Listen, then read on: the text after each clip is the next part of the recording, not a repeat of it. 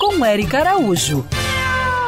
Olá, eu sou Belém, sou da Argentina, de Buenos Aires. Eu queria saber, eu tenho uma gatinha que mora num apartamento e nunca sai para rua. Como nós podemos fazer para um gatinho faça exercício morando dentro do apartamento e no momento da comida, como podemos fazer que eles mantenham os seus instintos de caçador? Os gatos têm fama de dorminhocos, mas na real estão ali o tempo todo em alerta e são muito ativos.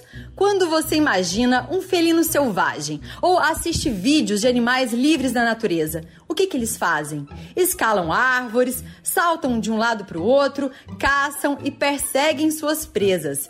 Os gatos domésticos também são predadores e gostam dessas mesmas coisas.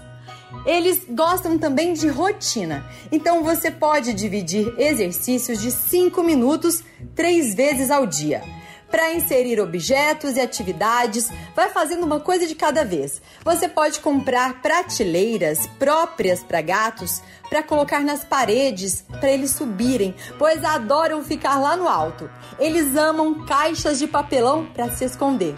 Pega umas de tamanhos medianos, pode até explorar sua criatividade e fazer uma casinha com porta, janela, rola até uma laje. Uma coisa bem legal é espalhar alguns petiscos por esses locais para estimular a caça. Outra coisa que eles amam são os ratinhos de brinquedo ou objetos com penas que imitam suas presas.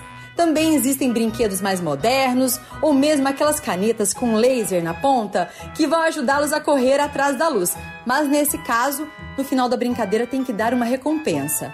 Hoje existem diversos recursos que vão ajudá-lo a manter o peso certo, a musculatura forte e a mente equilibrada. E os benefícios são para toda a família.